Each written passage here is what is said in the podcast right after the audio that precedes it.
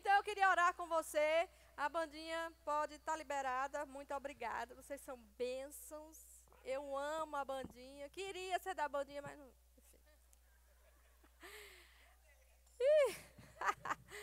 Amém? Pai, em nome de Jesus, nós queremos te agradecer por essa noite poderosa que você preparou para nós. Nós cremos na unção do teu Espírito, nós cremos no mover do teu Espírito, porque nós cremos na Sua palavra que é a verdade, ela é poderosa, Senhor, para entrar em nós e fazer toda a diferença.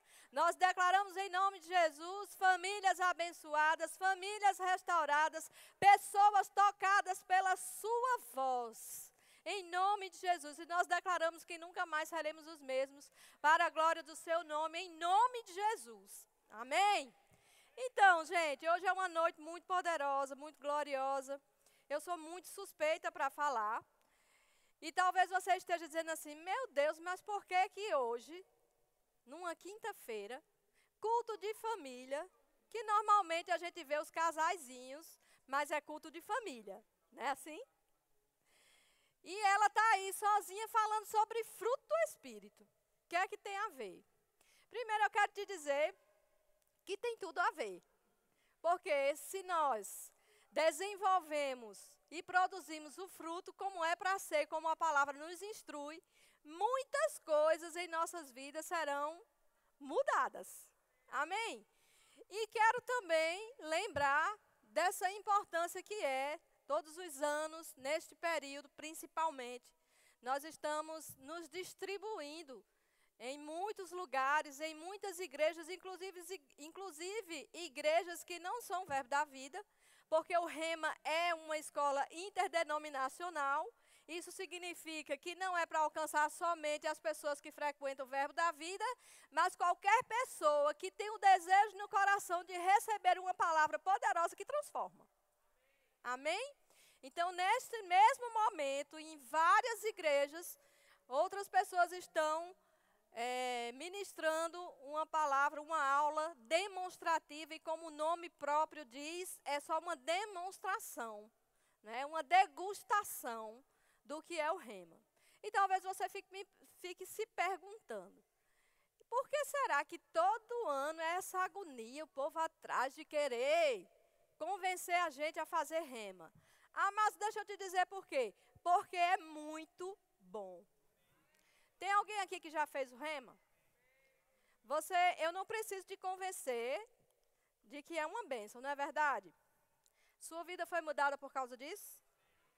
E aí eu quero te dizer que não é o rema a instituição, nem as paredes, nem aquele lugar, mas o que é falado naquele lugar que muda vidas.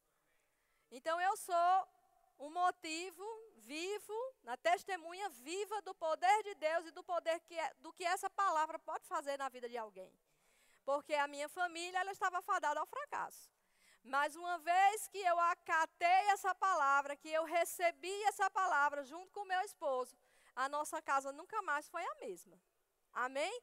Então é por isso que nós fazemos tanta propaganda e por isso que nós, durante esse período, nos distribuímos mesmo para alcançar pessoas. Para encher sala de aula, visando só lucro, não amados. Para pegar pessoas para serem abençoadas, como eu e você que fizemos, já fomos. Não é verdade? E aí hoje, aprove a Deus que a gente viesse falar sobre. Eu não sabia, na verdade, que a aula demonstrativa ia estar junto do culto de família. Mas eu amei porque eu acho mesmo, e é, é verdade, que fruto do Espírito tem tudo a ver com a questão de família. Porque se a gente andar no fruto do Espírito, se a gente receber essa palavra, se a gente compreender e viver nela, realmente nós vamos ter uma grande diferença na nossa vida. Amém? E eu queria começar abrindo em Marcos, e, e como nós estamos numa aula demonstrativa, nós vamos abrir muito a Bíblia. Amém? Marcos 11.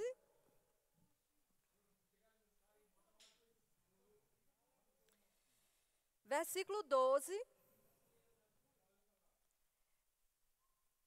Fala da figueira sem fruto. no começo do meu, o título tem assim, a figueira sem fruto. E diz assim: No dia seguinte, quando saíram de Betânia, teve fome. Quem? Jesus e os seus.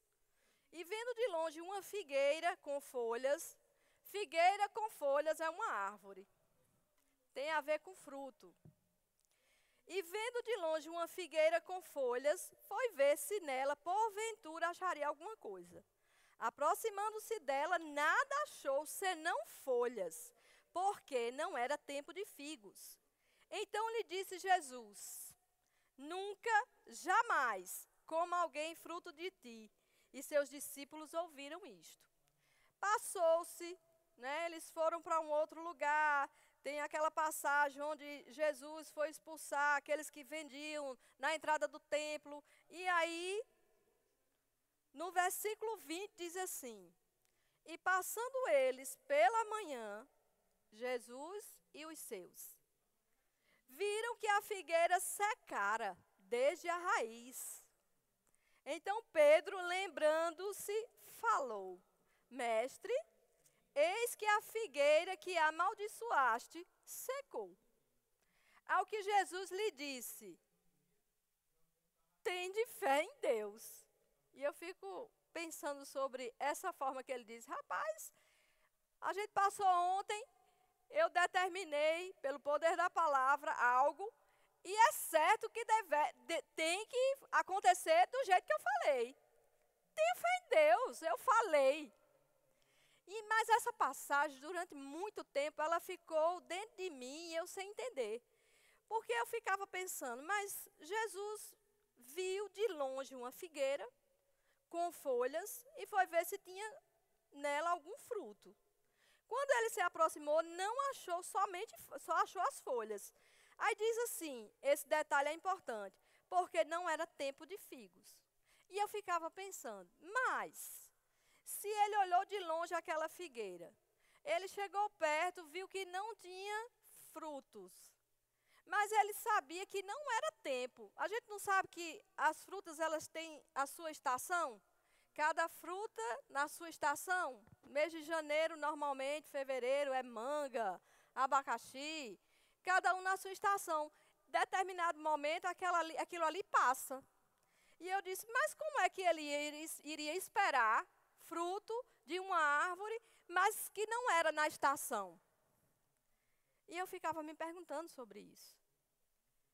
E, amados, eu cheguei a uma conclusão. É porque muitos no caso aqui do, do, do, das árvores, muitas estão vivendo de aparência.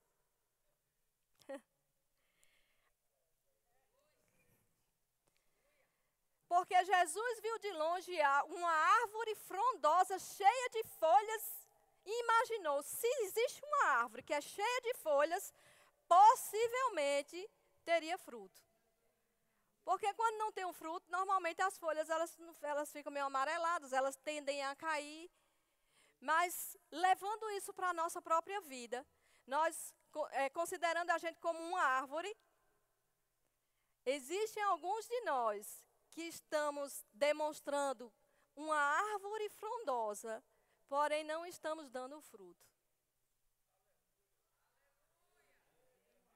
Trazendo isso para o contexto do nosso casamento ainda é mais grave. Porque é grave sendo só nós individualmente. Mas se a gente traz isso para um casamento, a coisa fica mais grave ainda. E olha como eu estou misturando fruto do Espírito com família. E é necessário que em tempo e em fora de tempo a gente tenha fruto. Diferente das árvores naturais que só dão os seus frutos na, na estação própria, nós, como filhos de Deus, nascidos de novo, nós devemos produzir e demonstrar esses frutos em tempo e em fora de tempo. Se as coisas estiverem bem e se as coisas não estiverem bem. Se as coisas estiverem apertadas e se as coisas estiverem folgadas. Se o dinheiro, se o bolso está cheio de dinheiro ou se o bolso não está cheio de dinheiro. Se eu estou saudável ou se eu estou com alguma enfermidade, eu preciso dar fruto. E por que você está dizendo isso com tanta convicção? Porque a, a, palavra de Deus afirma categoricamente que todo aquele que é nascido de novo produz, deve produzir fruto. Então eu e você precisamos produzir o fruto do Espírito. E em Gálatas, que é o nosso texto base, base, né? Gálatas 5, 22. Vá lá comigo, por favor. Isso é só a introdução. Aleluia. Gálatas 5, 22.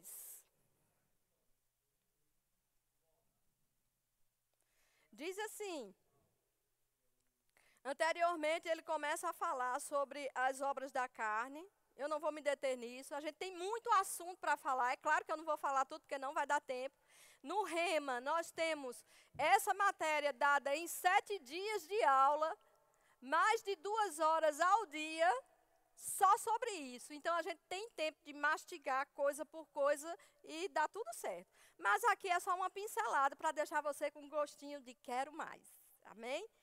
E aí, no 22 diz assim: Mas o fruto do Espírito é dois pontos: amor, alegria, paz, longanimidade, benignidade, bondade, fidelidade, mansidão, domínio próprio. Contra essas coisas não há lei. O certo, pelo nosso entendimento de português, seria dizer assim, mas fruto do os frutos do Espírito são dois pontos e, oito, e nove coisas à frente. Não é assim? Mas aqui diz, o fruto do Espírito é. Não é estranho? Porque o fruto é um. O fruto do Espírito é um, com nove características. E que fruto é esse? Eu costumo dizer que essa matéria deveria ser chamada a matéria do amor. Porque o fruto do Espírito é o amor, com todas essas características que a gente vai destrinchar. E para a gente entender melhor, quando eu fiz o rema, faz muito tempo, foi em, em 2000. Comecei, na verdade, em 99, mas só terminei em 2001. Eu tive essa matéria e eu lembro que o professor, na época, ele trouxe uma laranja cravo para explicar sobre o fruto do Espírito. E o, a laranja é uma. Mas quando a gente abre aquela laranja, ela tem vários gomos. Não é assim? Cada gomo daquele está ali juntinho, formando um. Então, o fruto do Espírito é o amor, é a paz, é a longanimidade, é a bondade, é tudo isso junto. Mas é um fruto, o fruto do Espírito. Amém? Eu tenho algumas definições sobre fruto do Espírito.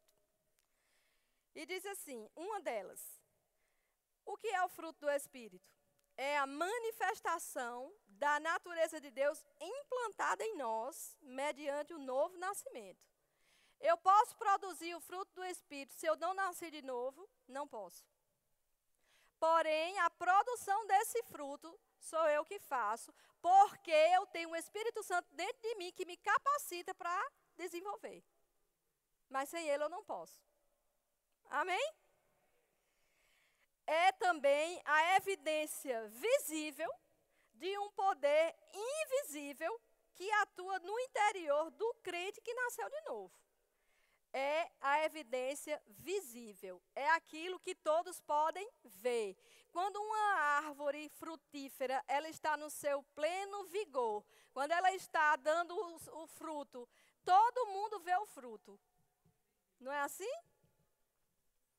Mas ela está dando fruto porque ela está ligada à raiz daquela árvore. E ali, entre a raiz e os ramos, e a, a palavra de Deus diz lá em João, que ele é a videira e nós somos os ramos. Mas nós precisamos estar ligados por uma força interior, que é o Espírito Santo dentro de nós. Então eu não posso produzir o fruto se eu não tiver o Espírito Santo, porque é Ele que me capacita a produzir. Sem Ele eu não posso produzir. Porém, não é ele que vai fazer. Não é o Espírito Santo que vai me fazer andar em amor. Sou eu que decido, pelo poder da palavra e por tudo aquilo que eu já recebi dentro de mim, andar em amor. Se fosse assim, era muito fácil. Se eu tivesse numa situação complicada, e a gente vive isso todos os dias, eu e você, amados, nós nos deparamos todos os dias com situações em que nos estremecemos. Porque alguém se levantou contra nós, porque alguém caluniou contra nós, porque alguém levantou uma mentira contra nós. E aí nós decidimos se a gente vai andar no fruto do Espírito, desenvolvendo o amor de Deus que está dentro de nós, porque a palavra de Deus diz em Romanos 5,5 que o amor de Deus é derramado dentro de nós. Então, se é derramado dentro de nós, eu tenho a capacidade de viver esse amor. Mas sou eu que decido se isso vai acontecer ou não. E eu lembro da história, quem já fez fruto do Espírito aqui no Rema, que já foi aluno meu, vai ouvir de novo. De um, um rapaz que sempre ia à banca de jornal e quando chegava lá, o rapaz, dono da banca, tratava ele muito mal. Ele ia comprar o jornal e quando ele chegava lá era muito maltratado. E um dia ele foi com um amigo. E quando chegou lá, o amigo viu aquele homem tratando tão mal ele. E ele, ele não entendeu. Ele disse: Rapaz, me diz uma coisa. É assim que esse rapaz te trata toda vez? Ele disse: É. E o que foi que aconteceu? Eu disse: Não sei. Ele não vai com minha cara. Mas segundo Tadeu, não, Ricardinho, né? Ele vai com a cara dele, eu vou com a minha, né? Assim tem, né?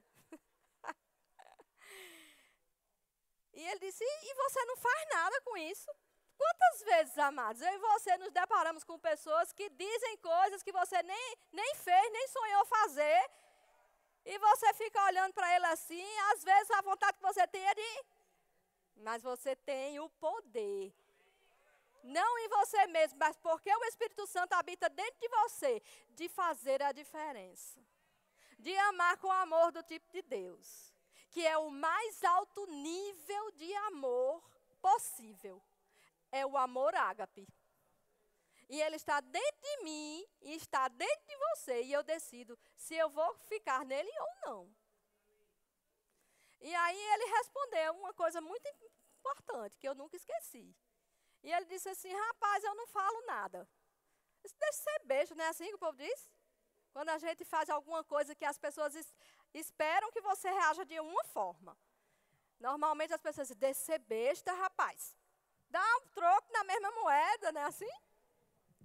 E ele disse, não, rapaz, porque sou eu quem decido como é que eu tenho que andar. Não é ele, não. Quem decide a minha vida sou eu, não é ele.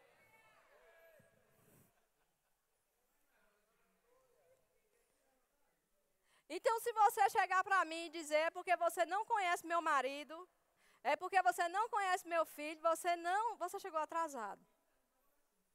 Porque eu também tenho marido, eu também tenho filho. E tem dia, não é? Mas nós podemos decidir todos os dias amar com o amor do tipo de Deus. Que é real, que é sacrificial, que é verdadeiro, que não falha, que não muda. Eita, o negócio está pegando. E essa matéria é uma matéria que eu gosto muito, porque ela fala muito de caráter. A gente é acostumado e a gente gosta, e não tem nada demais nisso. Da gente ouvir matérias onde a gente ouve tantas promessas de Deus e a gente fica naquele reteté e todo mundo correndo, todo mundo pulando. Às vezes a aula do rema vira, não é? Bom demais. Mas essa matéria vai mexer conosco com aquilo que nós temos como responsabilidade daquilo que nós recebemos. E às vezes nós estamos num culto na igreja, ministrando uma palavra, e às vezes essa palavra traz a responsabilidade daquilo que eu e você precisamos fazer. E quando é assim, normalmente, nenhum amém a gente escuta. Mas graças a Deus que a gente não vive, né? Somente se tiver amém ou aleluia.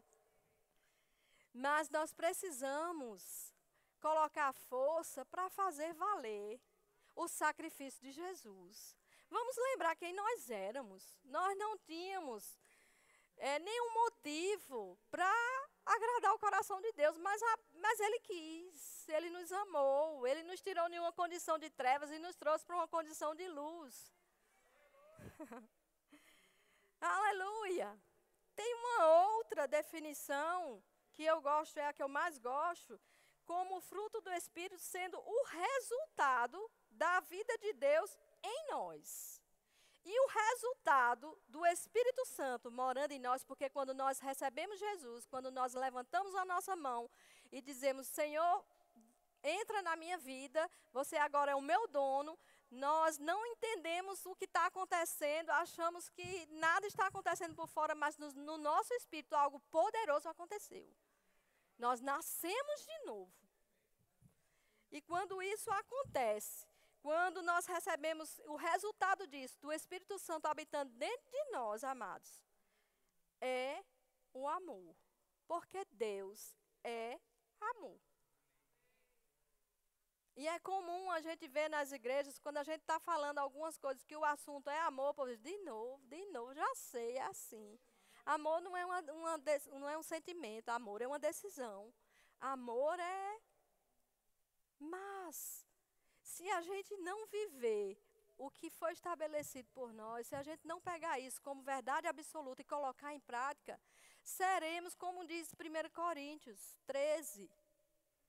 Eu posso fazer o que for, andar, voar nessa igreja, me mover nos dons, profetizar, fazer tudo. Mas se por trás disso eu não amar, eu estou só fazendo zoada. E deixa eu te dizer outra coisa. O que define uma pessoa ser espiritual, como alguns de nós pensam, não é ser um profeta poderoso da palavra que todo mundo conhece, é conhecido das nações. Isso é bom? É. É lícito? É. Mas o que define a mim e a você como espiritual é produzir o fruto. É a produção do fruto que determina. Esse aí é espiritual. Porque se mover nos dons, fazer tudo aquilo ali, amados, Deus usou uma jumenta, não é? Qualquer um pode ser usado, mesmo aquele que não é tão, mas ele pode ser usado porque Deus, ele pode usar uma pessoa para alcançar outra. Ele pode usar uma pedra, mas ele pode usar uma pessoa. Mas o que vai determinar que eu sou um, um ser, es, eu sou espiritual, eu vivo realmente agradando a Deus é quando eu vivo produzindo fruto do Espírito. Isso significa que eu tenho que ter amor e viver nele. E por causa disso eu tenho paz, eu tenho alegria, eu tenho paciência, eu tenho bondade, benignidade, domínio próprio, tudo isso está no pacote de amor. Então, nós somos um ser que tem três partes: o espírito, alma e corpo. Em 1 Tessalonicenses fala isso. Então, nós somos um espírito, temos uma alma e habitamos no corpo.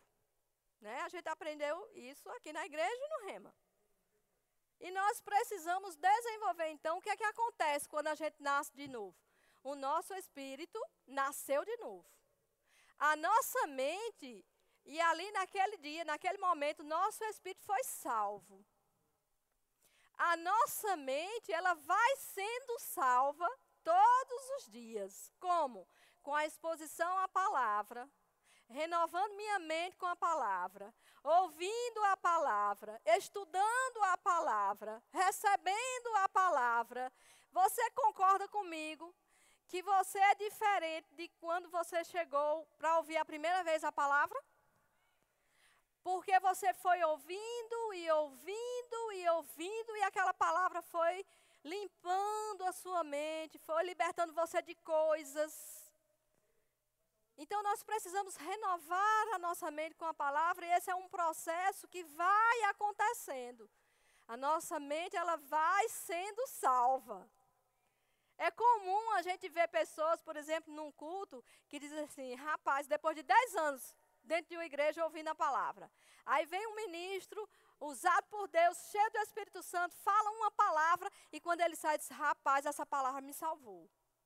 Por quê? Você já está salvo no Espírito.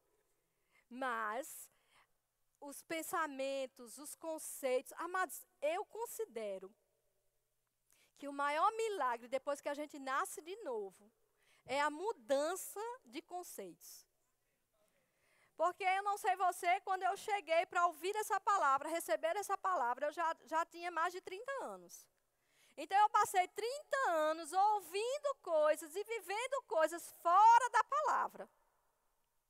E aí, de repente, eu tenho um encontro com Deus, recebo essa palavra poderosa, e na, no meu tempo eram os disquetes que a gente tinha que ir trocando. Hoje em dia, mais não. Mas aí a gente vai ouvindo a palavra e alguns conceitos que a gente passou a vida inteira acreditando, acreditando como verdade absoluta, eles começam a cair por terra. E aquilo que você passou a sua vida todinha dizendo, rapaz, é assim, é assim, é assim, quando a verdade da palavra entra em você verdadeiramente, que você compreende aquilo, você começa a mudar os conceitos, mudar a sua vida. E porque você muda por dentro, porque você abriu o seu coração para renovar a sua mente pela palavra, não só você é mudado, mas as pessoas que estão ao redor de você vão perceber coisas diferentes em você. E mais do que isso, essas pessoas vão desejar aquilo que você também tem. O que dizer então da nossa família, que está bem pertinho de nós? A Bíblia diz que a gente pode ganhar o nosso marido sem abrir a boca. Somente sendo. Somente sendo. Recebi a palavra, mudei de atitude, mudei os conceitos, eu sou uma nova pessoa e aquilo que eu fazia eu não faço mais. E aí o seu marido, que é acostumado a ver você falando, gritando, murmurando, e você parou, ele vai olhar para você e vai dizer assim, alguma coisa aconteceu. E eu quero isso também. E o nosso corpo, amados, ele não foi salvo. Ele vai ser glorificado quando a gente for para o céu. Então é um processo. O espírito nasceu, foi salvo imediatamente. Assim que você abriu a boca. A mente vai sendo renovada pela palavra. E o nosso corpo vai ser glorificado quando a gente chegar naquele momento. Ou a gente ser arrebatado, e aí o corpo vai ser glorificado, ou a gente morrer e ir. Amém? Então, somos um espírito, temos uma alma, habitamos num corpo. O fruto, ele é evidenciado quando andamos no espírito e dominamos a carne. Eita, é aí que a coisa pega. Porque agora eu já nasci de novo. Mas se eu não me expor à palavra, e se eu não fizer valer aquilo que eu estou recebendo, nada vai mudar. Eu só vou ter o espírito nascido de novo. Vou para o céu. Mas eu preciso sair da categoria de um homem carnal. Porque existe um homem natural que não conhece a Deus. Existe um homem espiritual que recebeu Jesus. E existe um homem carnal que recebeu Jesus, mas não anda segundo os conceitos dele. Aí em Gálatas, você já está lá, 5, 16, diga assim: Digo, porém, andai no espírito e jamais satisfareis a concupiscência da carne. Então, quando é que eu não consigo andar em amor com meu irmão? Quando eu ando na carne. Porque se eu me encher do espírito, se eu orar em línguas, se eu levantar minhas mãos, salmodiando, glorificando, recebendo, me enchendo, orando em línguas, eu vou me encher do Espírito. E quando vier uma situação, eu vou identificar: peraí, isso não me pertence mais, isso faz parte do velho homem. Agora eu sou nova criatura. As coisas velhas passaram, tudo se fez novo. Então, nós, a responsabilidade não é mais de Deus. A responsabilidade é nossa, de andar no Espírito. E ele diz categoricamente: se eu andar no Espírito, aqui no 16, jamais satisfareis a concupiscência da carne. Porque a carne milita contra o espírito e o espírito contra a carne, porque são opostos entre si, para que não façais o que porventura seja do vosso querer. Mas se sois guiados pelo espírito, não, espírito, não estáis sob a lei. Amém? Então a responsabilidade de andar no espírito é nossa. A nossa condição antes de conhecer Jesus era uma condição terrível. Antes de nascer de novo. Nós estávamos mortos espiritualmente, nós éramos escravos do pecado. Mas algo aconteceu. É, eu queria que você abrisse comigo em Efésios 2. É a palavra de Deus. E talvez você esteja aí dizendo: Ah, meu Jesus. Eu pensava que ia ser outra coisa. Mas amém.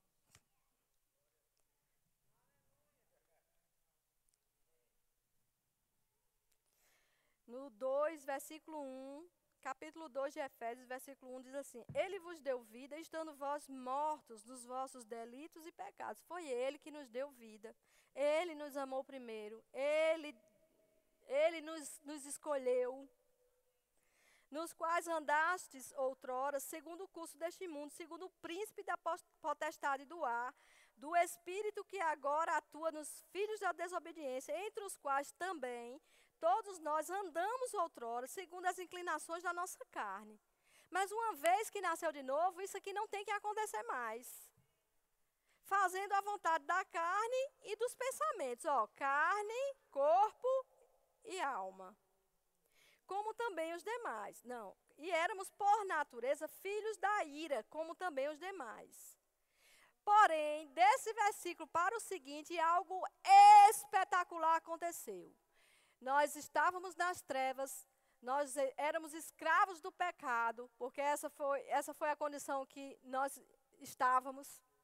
Mas Deus fez algo espetacular. E diz assim, no 4: mas Deus, esse mais, como Isaías gosta de dizer, é uma conjunção adversativa. Mas, porém, contudo, todavia, eu estava nas trevas, eu estava, eu era escravo do pecado, eu não tinha nenhuma possibilidade, amados, de nada, eu iria viver eternamente na escuridão e nas trevas, mas Deus, oh, Aleluia. Não sei se você se alegra com isso, não. Eu me alegro. Sendo rico em misericórdia, por causa do grande amor com que nos amou, e estando nós mortos em nossos delitos, ele nos deu vida juntamente com Cristo. E por causa disso, pela graça fomos salvos, e juntamente com Cristo nos ressuscitou e nos fez assentar nos lugares celestiais em Cristo Jesus. Então, se você disser, é porque você não conhece minha família, é por isso que eu sou assim, carnal, porque eu não tenho paciência. Olhe, eu, eu costumo dizer que, que eu não tenho. É, o povo diz que quem não tem muita paciência, o pavio é curto. Mas eu não tenho nem pavio, para você ter noção, porque não tem quem aguente. Eu quero te dizer que essa condição mudou quando você nasceu de novo. Porque o Espírito Santo veio habitar dentro de você e vai te dar condições e te dar condições de você viver plenamente aquilo que é possível em Deus. Não é na sua própria força, é em Deus. Agora você e eu precisamos fazer.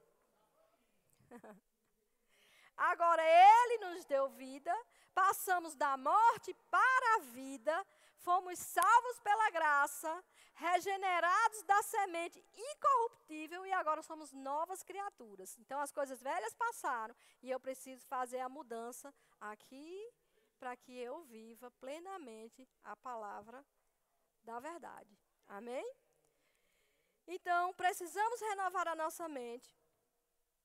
E eu queria que você abrisse comigo em Romanos 12. Eu não sei quanto tempo eu tenho. Mas vocês vão me sinalizando aí. Viu? Romanos 12.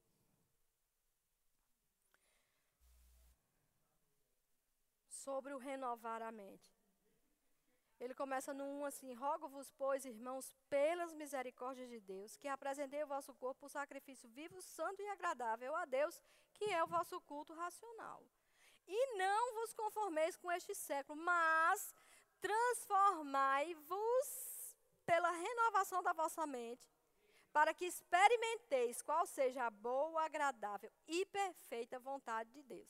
Amados, transformai-vos significa que não é, não é Deus que vai transformar. Sou eu que vou me transformar, porque eu já tenho a capacidade em mim para fazer isso. Transformai-vos, renovando a sua mente com a palavra, renovando a minha mente com a palavra. Para quê? Existe um objetivo nisso: conhecer a boa, agradável e perfeita vontade de Deus. Você concorda comigo que Deus tem um plano agradável, bom e perfeito para nós. E por que insistimos tantas vezes em não viver esse plano dele? Às vezes com preguiça de pensar, de renovar a mente, de pegar uma, uma palavra para ler. Amados, se nós somos crentes, nascidos de novo, e não pegamos numa Bíblia, se a gente é crente, nascido de novo, e lá no seu trabalho ninguém sabe nem que você é crente, tem alguma coisa errada. Porque nós precisamos, por onde formos e por onde passarmos, evidenciar o fruto do Espírito. E as pessoas vão olhar para você e dizer assim: rapaz, aquela pessoa é diferente. Eu não sei o que é, mas tem algo diferente. E às vezes a nossa, o nosso linguajar e as nossas atitudes vão falar. E as pessoas às vezes chegam para nós e dizem assim: Tu é crente? Porque eles estão vendo. Tem fruto em você. Quando nós decidimos amar, mesmo quando a gente não, mesmo quando aquela pessoa que, com quem a gente está se relacionando não merece. Quando a gente decide agradar o coração de Deus, abrindo mão das nossas razões, muitas vezes, para fazer aquilo que a palavra diz que é. Porque se eu sou um crente e eu não pratico a palavra, eu faço só barulho. Eu estava lendo um livro que eu vou recomendar para vocês. Olha propaganda da, do Web Shop. O teste do amor de Rick Renner. Ele fala, quem já leu? Ele fala sobre o 1 Coríntios 13, não é? E é tremendo. Abre lá comigo, 1 Coríntios 13. Eu me deleitei lendo esse livro. Ele é pequenininho, rapidinho, você lê.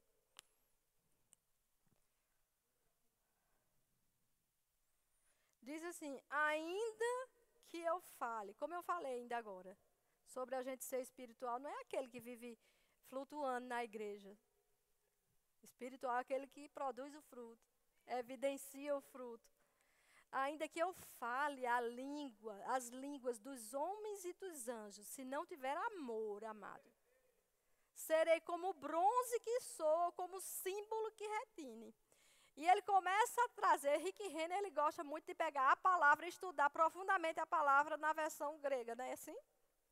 E ele começa a dizer assim: sabe por que foi usado esse espe especificamente? É, metal quitine, quitine? Serei como bronze que soa, como o, o símbolo ou sino que retine.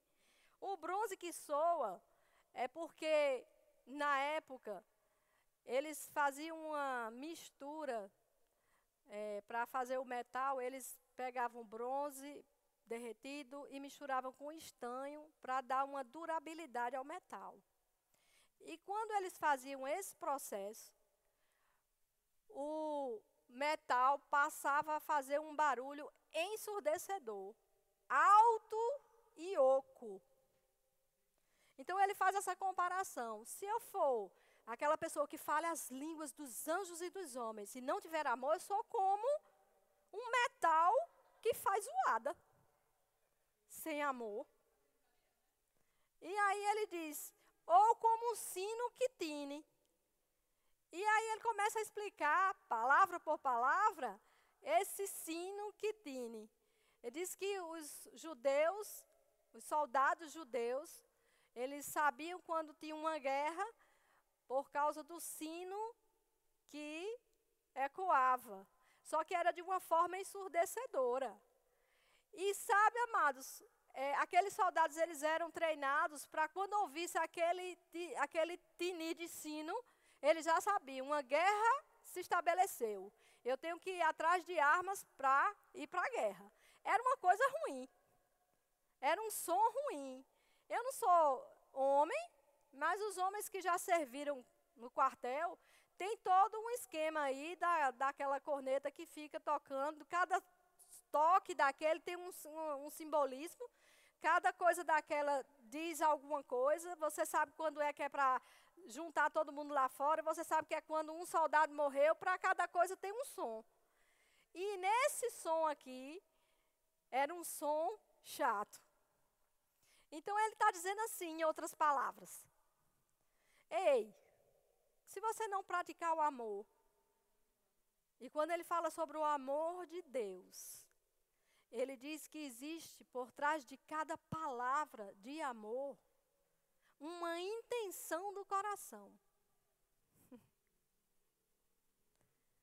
Se você não fizer isso, é só zoada. E não é uma zoada, um barulho agradável, não. Porque um sino, ele pode fazer somente um tilintar suave.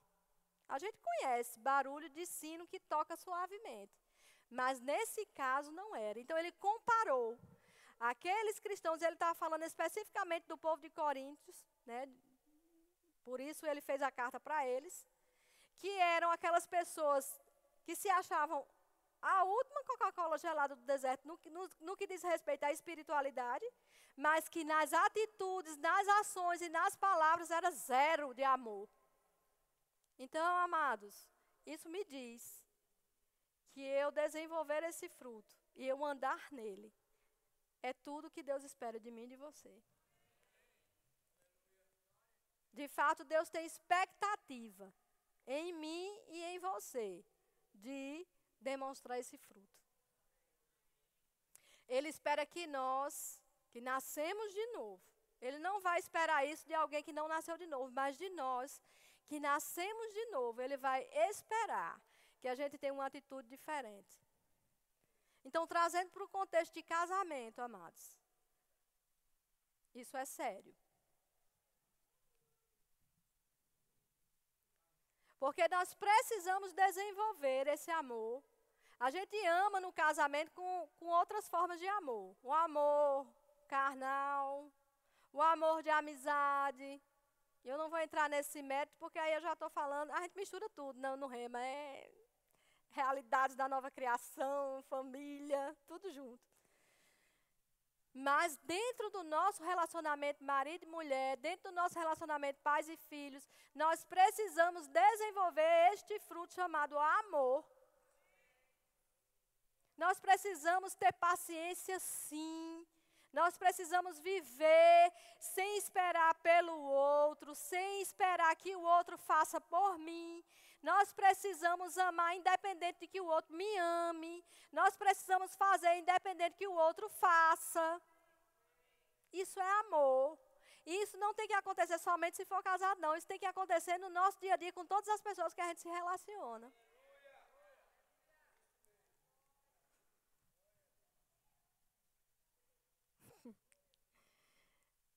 A responsabilidade é nossa. E eu lembro que a Bíblia fala que nós devemos amar até os nossos inimigos. Porque que vantagem nós temos de amar quem a gente já ama? É muito fácil amar filho. Principalmente quando ele nasce pequenininho, bonitinho, a gente quer, não é? Mas amar aquele que nos calunia, que fala mal de nós, é onde está a história.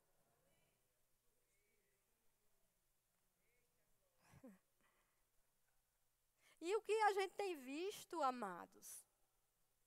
São tantas pessoas desistindo de se relacionar, do casamento, por questões tão banais. Não jogue pedras em mim, você que é separado e casou de novo. Está tudo certo. Amém? Mas nós não podemos nos calar, e agora eu estou falando pelo Espírito, e deixar, amados, qualquer coisa ser motivo de separação. Não é para ser assim. Eu e você já vivemos, quando a gente se depara com alguém que está querendo muito se separar, a pergunta é: já fez tudo o que tinha que fazer? Já amou, como a Bíblia ensina que a gente deve amar? Já fez tudo o que tinha que fazer? Fez a sua parte? Diz uma pesquisa que, eu não sei se é verdade, que o segundo maior motivo de separação tem sido ronco. Não sei se é verdade, eu, eu li aí por aí. Que amor é esse? Eu sei que é um som quase como aquele, não é? Daqui de 1 Coríntios. De um metal que tine, de um negócio assim, ensurdecedor. Mas aí, amados, isso não é motivo, não. Quando o abençoado lá está roncando, a gente dá uma mexidinha, resolve a parada. Tapa o nariz, aí é demais, né, não? Está querendo matar, aí pode. Isso é falta de amor. Amém, queridos? Mas nós precisamos esticar os nossos elásticos, fazer aquilo que a palavra diz, porque isso é evangelho. Como Isaías diz, passou disso filosofia humana.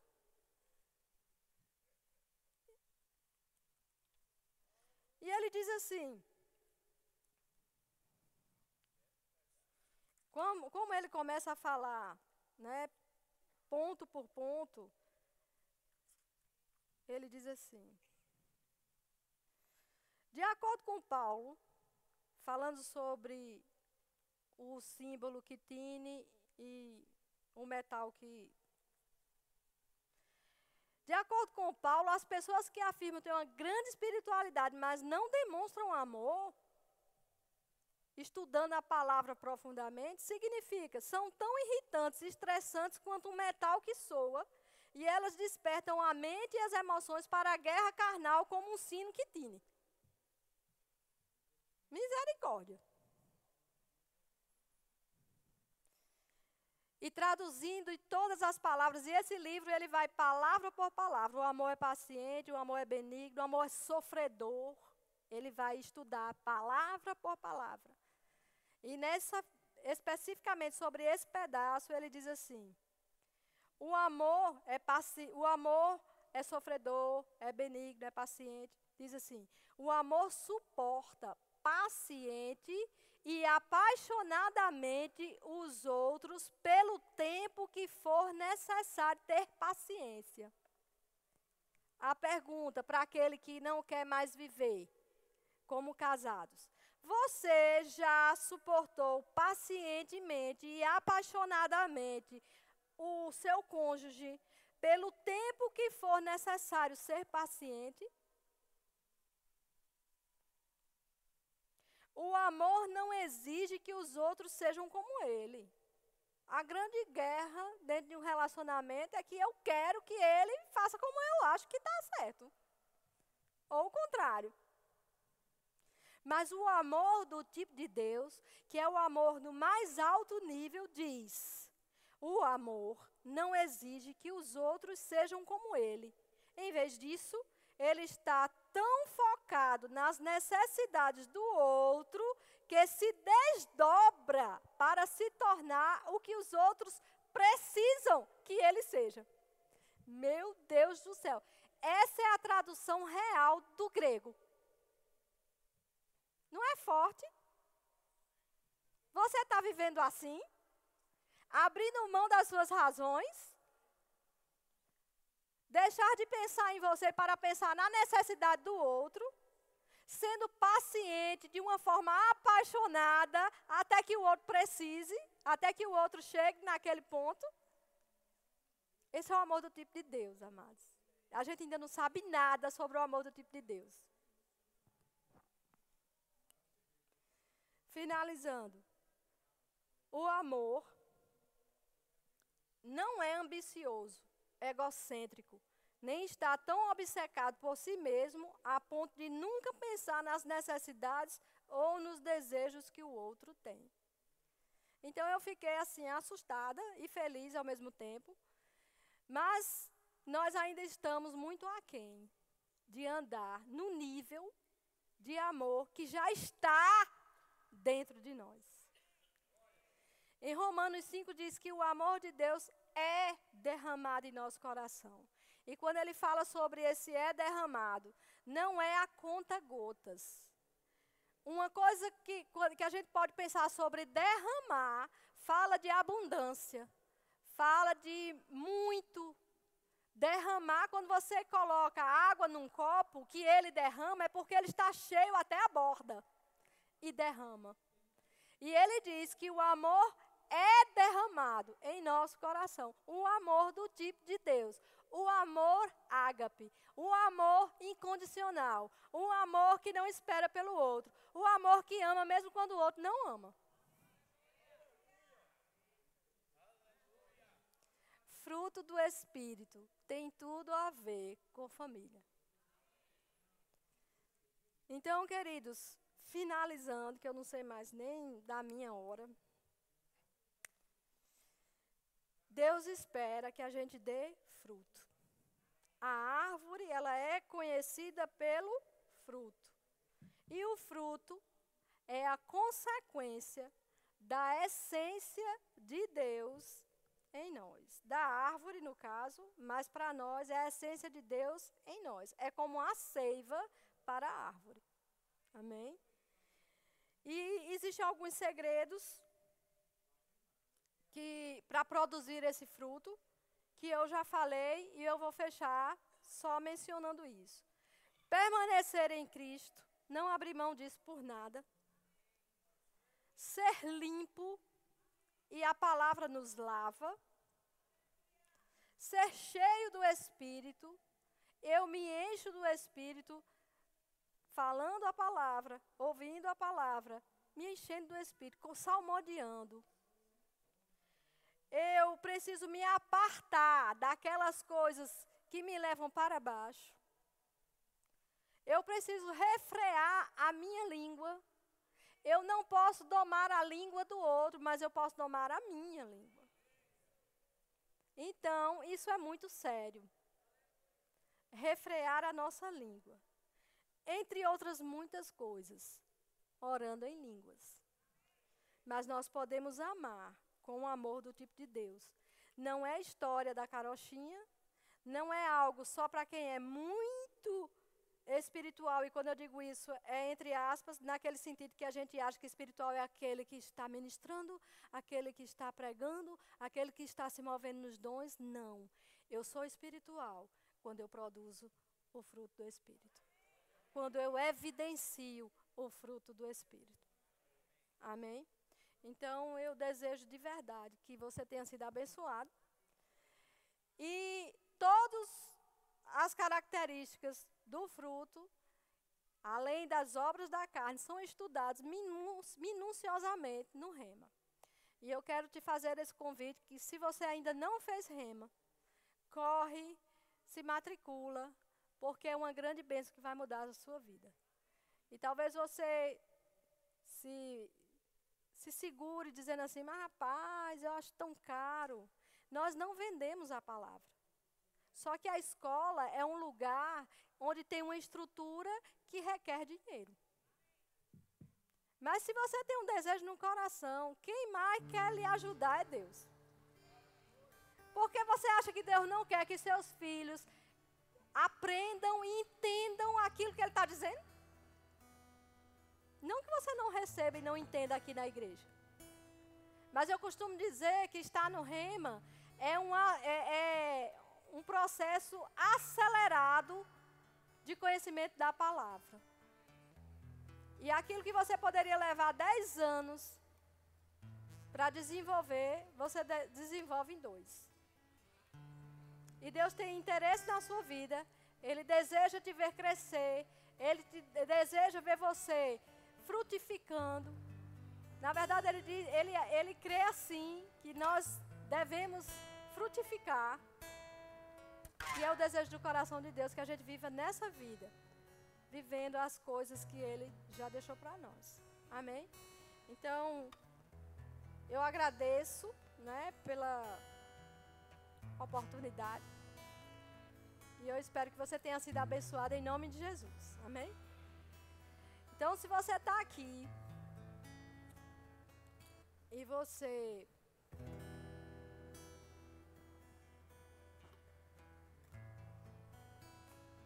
gostaria de viver essa vida abundante, frutificando,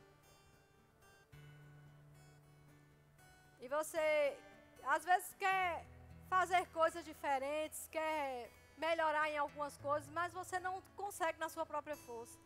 Eu quero te dizer que você precisa nascer de novo. Para que essa capacidade dentro de você, que é o Espírito Santo morando em você, te ajude a viver plenamente uma vida de paz, de amor, de alegria, de longanimidade. Isso não quer dizer que não é com dificuldades, isso não quer dizer que você não vai passar por tribulações. Ninguém promete essas coisas, porque a própria palavra de Deus diz que no mundo teremos aflições. Mas que a gente tenha bom ânimo, porque se a gente está ligado à videira verdadeira, é certo, amados, que nós vamos viver e passar por qualquer situação. Com Ele, tudo é possível. Agora, sem Jesus, não dá. Se você está aqui e nunca fez essa confissão, hoje é o seu dia de você mudar radicalmente sua história. Tem alguém? Faz só assim para eu te ver. Todo mundo nasceu de novo aqui? Glória a Deus. Então sejam abençoados na prática dessa palavra. Em nome de Jesus.